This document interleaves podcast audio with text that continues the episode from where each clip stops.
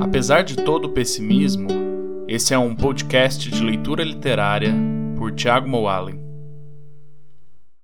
Para esse episódio, eu selecionei aqui o trecho inicial do primeiro romance do Chico Buarque, chamado Estorvo.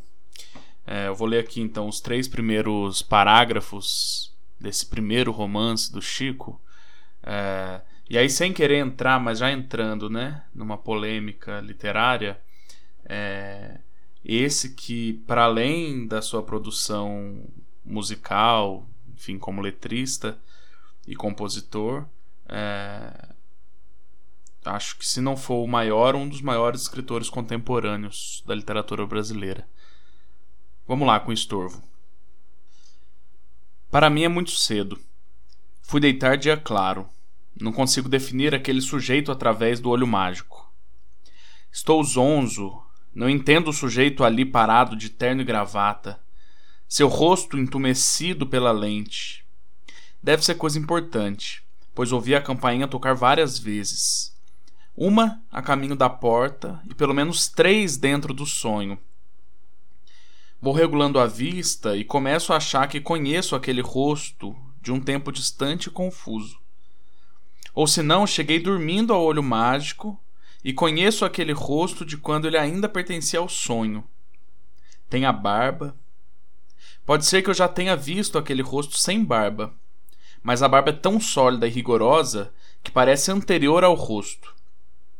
O terno e a gravata também me incomodam. Eu não conheço muita gente de terno e gravata, muito menos com os cabelos escorridos até os ombros.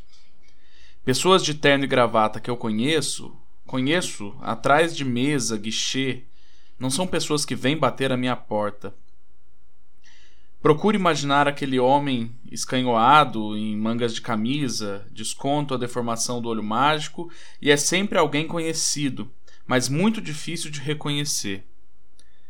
E o rosto do sujeito, assim frontal e estático, embaralha ainda mais o meu julgamento. Não é bem um rosto, é mais a identidade de um rosto, que difere do rosto verdadeiro quanto mais você conhece a pessoa. Aquela imobilidade é o seu melhor disfarce para mim. Recuo cautelosamente, andando no apartamento como dentro d'água. Escorregarei de volta para a cama e creio que o sujeito acabará desistindo, convencido de que não há ninguém em casa mas nem bem ultrapasso a divisória imaginária do meu quarto e sala, e a campainha toca outra vez. Não posso dormir com a imagem daquele homem fixo na minha porta. Volto ao olho mágico.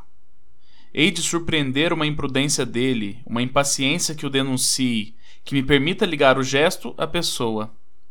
Mas enquanto estou ali, ele não toca a campainha, não olha o relógio, não acende um cigarro, não tira o olho do olho mágico. Agora me parece claro que ele está me vendo o tempo todo, através do olho mágico ao contrário. Me vê como se eu fosse um homem côncavo. Assim ele me viu chegar, grudar o olho no buraco e tentar decifrá-lo. Me viu fugir em câmera lenta, os movimentos largos. Me viu voltar com a fisionomia contraída e ver que ele me vê e me conhece melhor do que eu a ele porque eu sei apenas que ele não é o que pretende aparentar. Um vendedor, um administrador, um distraído. E ele me conhece o suficiente para saber que eu poderia até receber um estranho, mas nunca abriria a porta para alguém que de fato quisesse entrar.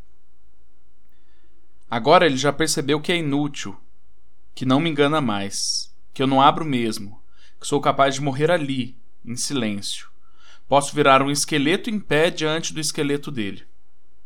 Então abana a cabeça e sai do meu campo de visão. E é nesse último vislumbre que o identifico com toda a evidência, voltando a esquecê-lo imediatamente.